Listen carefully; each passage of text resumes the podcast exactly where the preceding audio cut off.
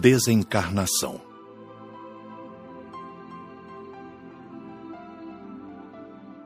Começamos a aula teórica narrando nossas próprias desencarnações. Todos, de fato, têm uma história interessante para contar. Ninguém teve a desencarnação da mesma forma, embora seja natural e para todos. Narrei a minha em poucas palavras. Desencarnei por aneurisma cerebral.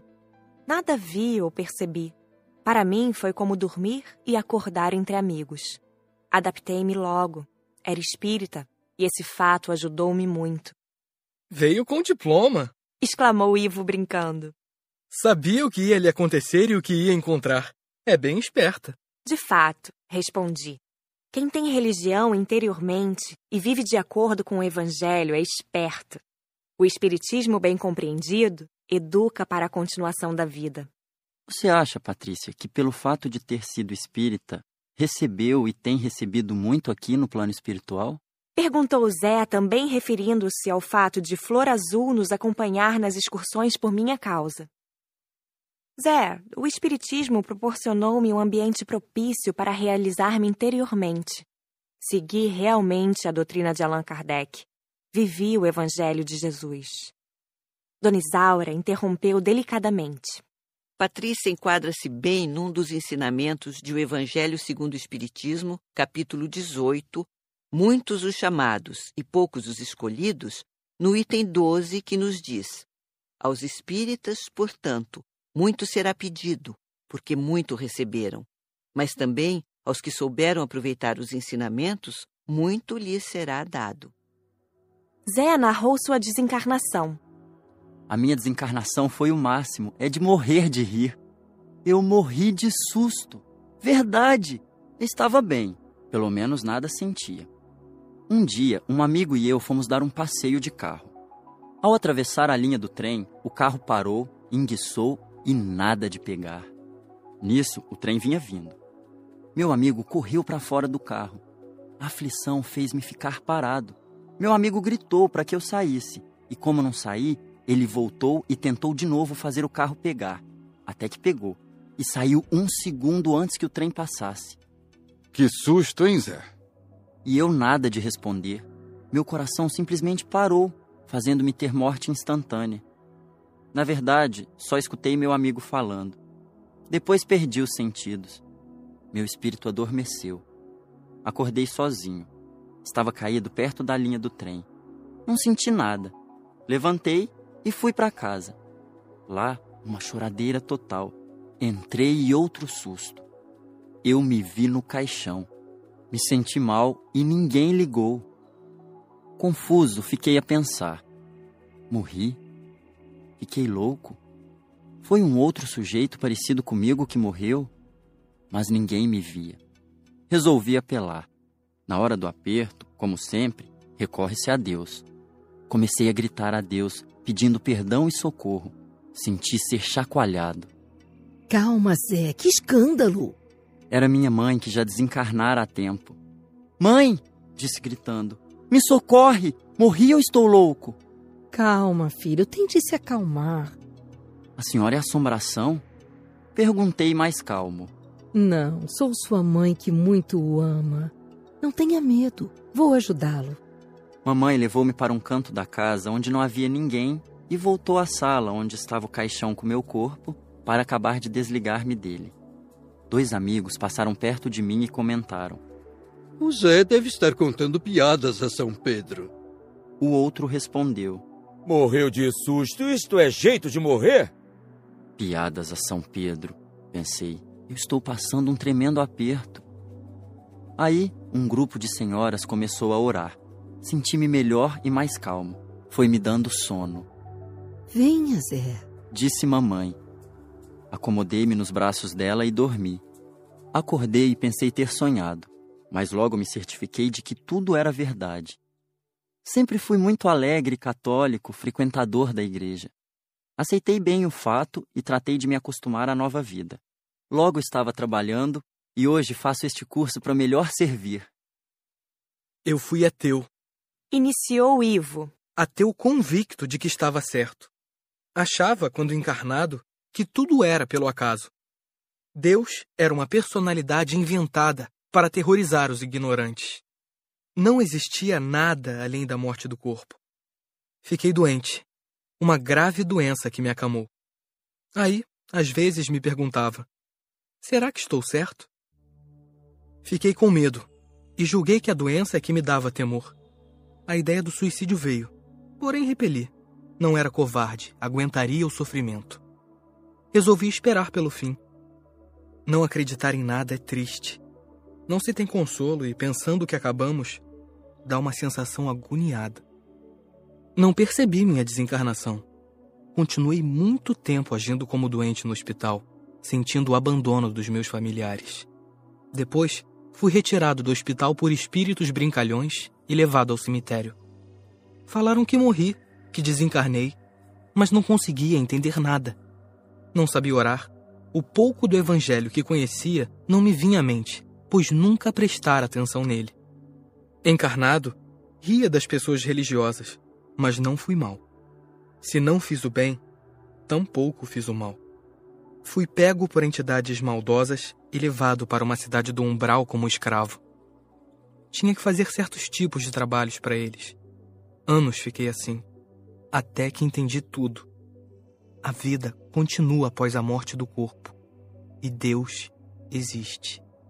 Cansado de sofrer, recorri a esse Deus em que não acreditava, que é nosso Pai amoroso. O socorro não veio de imediato, mas não desisti. A cada dia, com mais fé, clamei por auxílio. Fui socorrido, levado a um posto. Agradecido e querendo ficar bom, recuperei-me e passei a ser útil. No posto fiquei muito tempo. Depois vim para a colônia trabalhar. Mudei muitas vezes a forma de trabalho para conhecer como é viver aqui. Tendo conseguido pelo meu trabalho elogios, porque nunca fui preguiçoso e trabalhar forçado como escravo é bem penoso, mas aprende-se a trabalhar, pedi para estudar. Penso que se conhecer este mundo maravilhoso, posso firmar minha fé e ser útil com maior segurança. Desencarnei há 45 anos. 25 anos sofri vagando e no umbral. 25 anos é muita coisa. Mas foi justo. Quem descrê de tudo só é acordado pelo sofrimento. Ivo, indagou Luísa. Se você tivesse sido mal, iria sofrer mais? Certamente que sim. Acredito que mais e por mais tempo. Terezinha falou de sua desencarnação.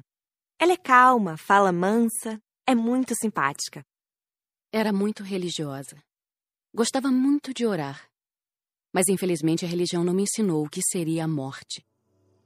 Tive um câncer generalizado que me causou muito sofrimento.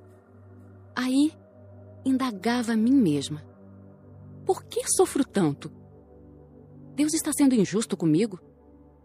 Procurava fortalecer-me na fé, mas não entendia.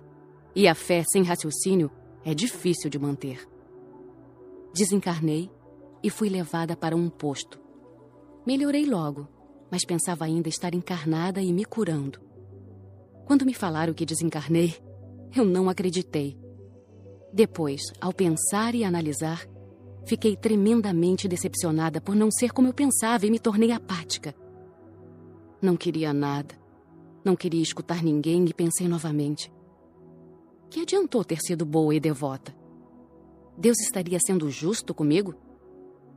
Os orientadores do posto levaram-me a uma reunião espírita. No centro, vi muitos mutilados e sofredores e escutei do orientador. Vê como vale ter sido boa e devota? Observe bem que muitos, ao terem um corpo morto, não tiveram a cura como você. Não foram levados para um socorro. Fiquei olhando tudo curiosa. Não me incorporei. Só escutei e voltei diferente. Muitas vezes fui às reuniões e, juntamente com orientadores, fui conhecer o umbral. Melhorei, saí da apatia e pude saber que a minha desencarnação com sofrimento foi para quitar o passado de erros. O mundo espiritual me fascinou e, de ajudada, passei a ajudante. Hoje, tenho a graça de estar aprendendo para servir com mais sabedoria. Hilda, com simplicidade, narrou sua desencarnação. Estava feliz, casada com um homem que amava, e minha casa era um sonho. Ao ficar grávida, senti-me a mais feliz das mulheres. Meu parto complicou e desencarnei, após ter tido uma menina. Fui socorrida e levada após a morte do meu corpo para um posto de socorro. Como sofri. Esforçava-me para não me revoltar. Senti o choro dos meus pais e do esposo. Deixar tudo quando se é feliz não é fácil. Só se tivermos compreensão, como Patrícia, que também era feliz e continuou sendo. Meus pais pegaram a menina, minha filha, para criar, e meu esposo voltou para a casa dos meus pais. Eu sentia falta deles. Queria tanto ter cuidado, acariciado, pegado e amamentado a minha filha. Queria estar encarnada. Só pensando neles, não dei atenção a mais nada. Tive que ser doutrinada através de uma incorporação num centro espírita e fazer um tratamento com um médico psicólogo aqui. Só aos poucos fui me acostumando.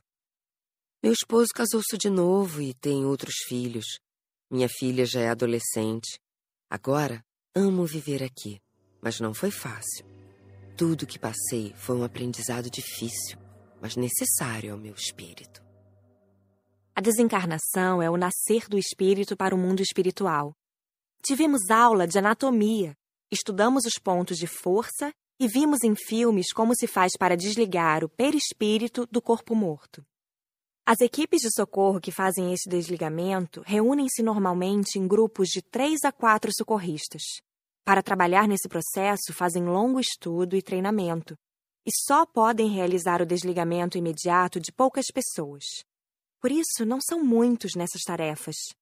Vimos o trabalho deles em filmes quando faziam vários desligamentos. Depois desse curso, qualquer um de nós poderia desligar alguém após o seu corpo ter morrido mas não devemos fazer isso sem ordem superior. É bom saber. Saber é poder fazer. O desligamento se faz de várias formas: minutos após a morte do corpo, alguns dias ou meses. Isso depende do merecimento de quem desencarna. Estudamos muito a parte do corpo humano e, utilizando bonecos, vimos como se faz o desligamento. Esses bonecos são cópias fiéis do corpo humano e do perispírito. Entendemos perfeitamente como funciona o corpo físico, o que ocorre com ele e como se desintegra. Impressionei-me ao ver em filmes o desligamento de pessoas que se suicidam. Sempre é muito tempo após a desencarnação. Que triste! É a pior desencarnação. Embora seja cada caso um caso. Mas sofre muito quem pratica esse crime contra si mesmo. A aula teórica foi muito boa e esperava ansiosa pela aula prática.